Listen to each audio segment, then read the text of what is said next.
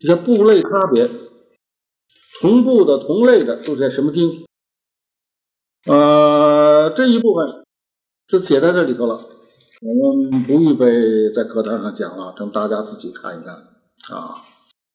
这个同步的《阿弥陀经》有三种，呃，这三种将来有机缘再跟大家介绍，也很重要啊。这个今天在在在这一次啊，我们就大家听大家看一看。底下呢，第八是一译会教识，译是翻译，当初是翻从印度翻译过来的，会是教会。啊，这两种教教教正汇集，实是注释。本经的这个译本有现在存于世间的有五种，现在是六十二页，我这六十二页，这灰皮本灰皮本已经到了四十七页了，四十七还要翻过去，四十八。这五种底下要讲，我们在这儿就就留在后头。还有七种，这个经我们能可考证的，是来的最早，翻译的最多啊，汉朝就来了啊。这个这个安世高翻译过，这是高僧传有名的这个大大大大大人物啊，安世高，可惜不传了啊。这汉朝就两两次翻译。翻译的最早，这七种我们也不用念，写的很全。这七种当时确切时候知知道名字，知道在哪儿翻，是谁翻的，都有记载。所以翻译的很多。最初是汉朝翻，翻是翻到最后宋朝还在翻。所以宋朝翻的这一本还存在。这就是这五种，存世这五种。这五种呢，它差别非常大，不像一般的经，《阿弥陀经》嘛，也是翻译过两次了，是不是啊？这个我《金刚经》也有几种翻译，我们看不同的翻译啊，出入不很大啊。但是这个《无量寿经》这五种翻译出入就非常大，你就拿发愿嘛。这都是大家都知道，这个愿是很重要的嘛。阿弥陀佛，这个发愿嘛，大愿嘛，四十八愿，大家都知道四十八愿，可是不知道二十四愿，不知道三十六愿。这个汉武义和吴义，吴就是孙权的吴，魏书吴，他那是都翻译了，那都是二十四愿。这个四十八愿呢，是曹操这边翻译的。曹魏这边翻译的是四十八，唐朝翻译的是四十八，四十八两个，二十四的两个。宋朝翻译的是三十六元，还有一个《后出寂经》也是二十四，是二十四章。都在古籍中提出二十四个，占半数。四十八的只占两个，还不到半数。三十六就特别了。这个愿文它不是，你要说是这个。不是简直开合的不一样，你说我这一个分成两个，两个合成一个，它有的是就你看它这个这个这个位义四十八是最广了，他并没有把最主要的愿它都包括进去。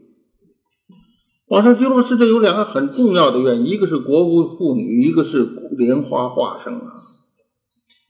这个在古义在无义里头有，呃，这个我这个二十四义里头倒有。你说是开合不同，他四十八愿的里头倒没有，愿少的倒有，他愿多的倒没有了，出入太大啊！还有的啊，这个这个啊，这个这个这个啊，这个这个这个这个，比方十十十念必生的大愿，这汉武两义。这个这个含含义也不不够明显啊，种种。这个不同的原因呢，这个清朝的沈善登在他的《报恩论》里头，他有一个分析。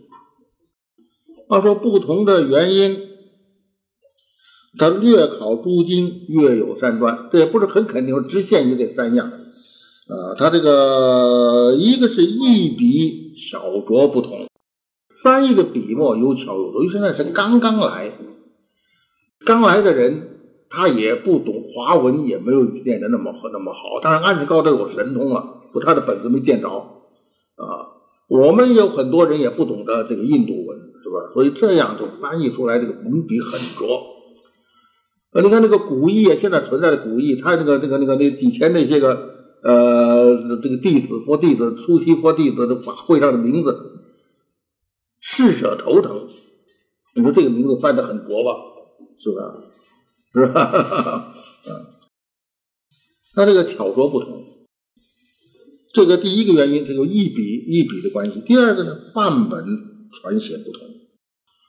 传写之中，传写的很多了，越传越多，就就会抄啊，抄抄抄错，抄抄脱落，而且它是背叶经，树叶子啊，不像现在咱们装订的这么好，所以很容易缺叶脱了，树叶子破了，残了，这就是个原因。所以这个东这个就是第三个，就是本师前后多次宣说，每次都关机受教啊。所以重点不一样，所说的内容不会完全相同，不是完全重复再说一遍。这个他这个这个说法，就多次说是最根本的原因，但一笔巧坏，是范本有脱落，制成有残缺，都是事实，都是都是自然的。这个日本人也说啊，这个他头一个头一个日日真解就说，呃，范本广多啊，这个是一个日西也说，呃，这个或者是不是意思说不，他不肯定啊，他不像沈丹这么肯定，呃，就像般若诸经吧啊，也是这，所以这个也如此呢，本本本经啊，处处都不同的说，就有了多本呢，正表示。释迦牟尼佛的大悲。那么现在说是多本说其实有根据的。这个唐译这个本子就出于哪儿呢？出于《大宝集经》。说因此在佛说《大宝集经》的时候，就说了无量寿。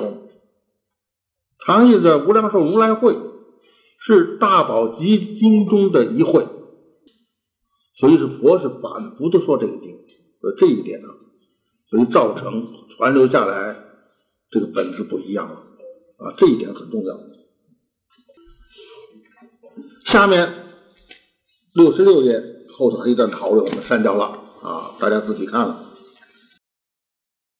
我们看二就是会教，就是因为这几个本子不同啊，出入很大啊。刚才说过，这个十念必生的汉译无义铭文，这个里头不明显，这个最重要的。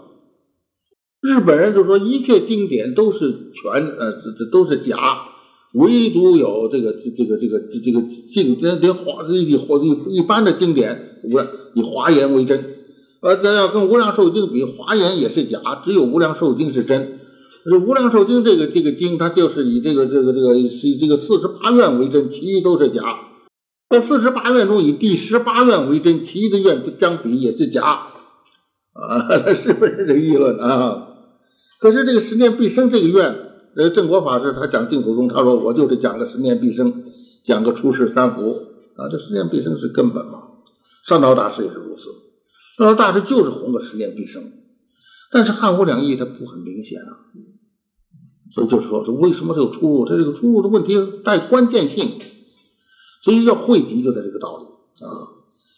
那么这五恶五痛五烧就指明咱们这个人间这个在我的人就是个念佛，虽然是念佛，但是他这个一切毛病都不改，这个不行啊！单业往生，用现在的话说，你带历史的罪是可以的，你现行的罪不能带。你带业，你带历史的业，你悔改了那是可以带业，你现行。放下屠刀立地成佛，你还举着屠刀呢？那那不行啊！所以五恶五痛五烧，你这众生行五恶，现世就受五痛，来世受五烧。这种告诫，对于这个这个，尤其到于末法是非常重要。佛的慈悲在再三恳切告诉这个毛病在什么什么地方。这样的无这样的这个这个这个这个这个弘文呐，苦口婆心呐，唐宋两义就没有。你看，啊，魏义比较全的，这所以大家后来都念魏义啊，啊，就是曹操那儿翻译的。刚才说过，他国务女人连环画这两个院他也缺，啊，这是举些大的例子。所以因此，宋朝的一个进士叫王龙书，说王日修，名字叫王日修，他写《龙书净土文》，《龙书净土文》写的很厉害啊，他是是刻板板上注释里，这个人是站纸画的啊，王龙书，宋朝的一个进士，他就把四种汇集了。啊，他没有，他没有，他没有，不是五艺啊，他是四艺啊，把四种来汇集，称为《大阿弥陀经》，这是头一个。所以有人反对这个汇集，他不知道这个早就有人会了，宋朝就会了，而且庙里都念。所以这个莲池大师就是说。他说：“我这个引证的话，我还是多取王文呐，王龙书的文呐，因为他的文比较通顺，大家也熟悉。但是他对于王龙书的汇集，他不满意啊，啊，有个牛通啊，这个这个这个苏超啊，苏超这个这个这个我这个莲池大师就批评啊，啊，呃，他这个不顺译法啊？他这个是超前注后啊，有的是就抄了，有他自己写了啊，而且他去取也不合适啊。”啊，他三辈往生里头，这位义里头三辈都说发菩提心，到了王龙书那儿他就改了，他说中辈是发菩提心，下辈就没有发，上辈就没提这事儿，这个和这个这个这个汇集就很不妥当了啊，这个高下十次，所以说的啊，这个彭二林也是批评他的话啊，呃。这个这个这个，他的批评是这样啊，在这个六十九页啊，这个后半段，呃，虽然是流通很通行，但是可以的续分中游步十方，这表示菩萨的心愿他没有啊，呃，这个王是这个这个这个发菩提心说过了，不说不重复了。最后这个这个这个边地那个疑惑佛智。这个念佛的你对于佛的智慧怀疑，就是你的信心不足，你不能相信，或者对于自己的智慧也不能相信，你只能生边地。这王老书又删掉了，这个很重要，这两个都很重要，他都没有。所以这个彭二林，彭二林就是刚才说的这个彭绍生，是个大居士，清初啊，他就删节了一本，把魏译删节了一本，就成为咱们的这个第第七本。王龙书是第六本，他的第七本，名字叫做《无量寿经》啊。但是他是他批评了王龙书，他并不能解决王龙书的问题。到了清朝的咸丰这个年中，一个魏成冠啊，这个这个是个古文家，桐城派的古文家，文章很好。他也就是他是看好了武艺，也看了王氏的本子，因此呢。他就另外汇集了，成为啊，所以那个时候大家很称赞他呀啊，这个是比以前都强了。他这个这个所作呀是第八本，可是他呢，这个魏墨生他是想补救王龙书的缺点，不要自己写东西，因为这个开了一个很不好的例，后人。用自个儿的话当做佛的话，这个很不好，这个例不可开，所以他鉴于这个，所以他自个儿再重重重做一番。可是他呢，这个不免有毛病，是不是啊？他这个里有好几个毛病在底下了啊。这有个错字啊，这个王福印呢，应该是王印福。这这个这个这个是倒数第五行，这个一律给你这个记忆，将所有的改成错字都那个表啊。这个他这个制服印应该是王印图，王印图居士啊，这个就错啊，这个大家把它改过来。王印图赞成说是八本里头最好的，连古五种古义和以前的三本，他是第八本最好的。但是他的毛病是什么呢？第一个，他这里头这么一个第二愿，他是国中的天人随之化生，无有胎生。这个“无有胎生”这四个字是他他编出来的啊，而且经中确确说是这个魏一本呢，佛告弥勒，彼国人民有胎生者。魏一本就是说有胎生者，他这出来一个没有胎生，这是一个错误。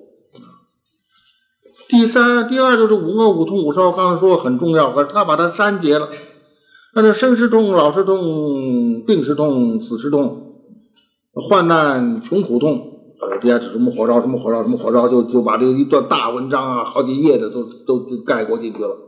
而这些话呢，原经里没有的，这也是个毛病。第三个毛病，他说那些宫殿呢，这个在或处虚宫，或在平地，或依宝树而住。这些宫殿就在树里头待着，这又是武艺里头都没有的，这是他顺手写进去的。再有一个呢，我就补充一个，在最近发看了发现，那最末他的这个加上的末法的时候，在经里加上一个，他是最后就剩下不是剩五光，是我们这只是经本文只有无留下无量寿经，那他加了一个从别的经里头抄了一段课下，他说是这最后是留四个字，无量寿经之后就剩四个字了，阿弥陀佛度众生。最后法全灭了，但是这个也不是在《阿弥无量寿经》里头，你也不要这么加进来了，所以它是有四个毛病啊。说因此啊，我这个先先师啊，下联居老居士呢，他就发愤了啊，在天津闭关，拿这五种译本重新汇集，把各种译本的很深苦苦的去钻研，把他们这几家眼里经前前人的。这王荣树、魏默生的这个等等的本子啊，也都拿来很好的这个这个参参究啊，自己在佛前这闭关的这个这个这个这个持咒念佛啊，这个呃将来啊，当然就得到很殊胜的一些感应。他在念佛的时候，实际上是谁刚才可以这么说，不仅仅达到事宜性，而且达到理义性。这是近代的很稀有的呃修持人能达到的境界。那么这个书成了之后，首先是他的老师慧明老法师啊，这个照片就在这儿啊。今天稍微长一点，把它讲完。这个是夏老师，这个是这是他的佛堂，这个是慧明老法师啊。一个人手拿了一本经，有当时的无量寿经。慧明老法师，我来给你做证明。慧明老法当时南北都都尊重，在安庆，这宗说的通啊。就像大家都很多，那五台山也说，这是开悟的法师啊，他是做证明啊，一人拿了一本书，一人拿了一本书啊，这都这这第一篇啊，这个居士中当时南北北下，南方是梅梅光熹、梅洁云呐，是我舅父。北方嘛，就是夏莲居，这个他们是好极好的朋友啊。我这个先师在天津闭关的时候，任何人都不见，只有我舅父去能见。至于他这个修持所得的殊胜的情况，他从来不对人说，只是告诉我舅父。为什么告诉我舅父呢？因为我这个老师的信佛是得了我舅父的帮助，所以这饮水思源呢。啊，他别人都可以不见的，说这个人可以不说啊，但是我舅父去问，他要说了。但是我一次很殊胜的因缘，我舅父也看我很诚恳，把这件事情告诉我。我不是我老师告诉我，是我从我的舅父那知道的，他自己不讲自个怎么样。啊，我这个舅父当时就在中央广播电台讲这个经啊。慈州法师在到到处在在山东讲，在北到山东就只讲了这一部经，什么都没讲。在北他自己做了个科判。慈州老法师对无量寿经做了个科判，他有一个极大的功劳，他出了个一心三倍，三倍九品，他特别出一一心又有三倍，这是慈州老法师的贡献啊，很殊胜。所以就是说，净土和禅宗不是两个啊，一心三倍。这个这个先舅父称赞呢，他说是呃是于净宗要旨穷深极为，深度达到最深度，微妙达到最微妙，发前人未发之愿。这个汇集是有前人未发的深奥的道理。啊，他还说这个这个汇集是精当明确，很精炼，很恰当，很明确，啊，很明白，很正确，卓然有据，都有根据。你每一句话都在武艺里找，我找过，我做过这种笨功夫啊，每一句每都找它的来源。在我注解之前，我要找来源，对于我这个注解有很大的好处。这一句话把它来源找到。你去解释它就很稳当了，无一义不在原意之中，没有一个意思不是原意里头有的，无一句溢出本经之外，没有一句话是本经中它添出来的，有美皆备，原意中所有的美妙中它都具备，无替不收，一没有一个真实的义理不收在这个所汇集本子之内。随欲不为之善本，不可得也。你就是想不承认这个是善本，你也办不到。这是我这个先救父的嘛。那么现在果然是大家公认为善本，在海外大量的印啊，已经入了藏啊。呃，而且现在这个国国外，在美国，他们纷纷的成立净宗学会，大家都在都在研究念这个经，去研究这个经。上次我不说嘛，我说今年我本来想多增加一点，也增加不了。就这个华盛顿他们正在研究，他们把问题都他们自己能解决就解决，自己解决不了，到了暑假他们会来集中来问啊。所以这个经大红于啊，这个海外，呃，国内是是差差差的相当多，慢慢来吧。嗯，这个这就是。呃，这个啊，这是会教，以后就底下就注释，注释大家自己看了啊，有些什么解释，就注释都都都写都记在这里头了啊。所以因此下一次呢，就到七十五页，徽北好翻，就是到了总师名题讲经题了啊，这就到了到了正文了啊，经题反正一什么经一上先要讲经题呀。这个天天台的五通玄义，他头一个讲讲经题呀。这个智者见钉题，便知全部。你留在留在留在下一次啊，今天就到这儿啊，谢谢大家。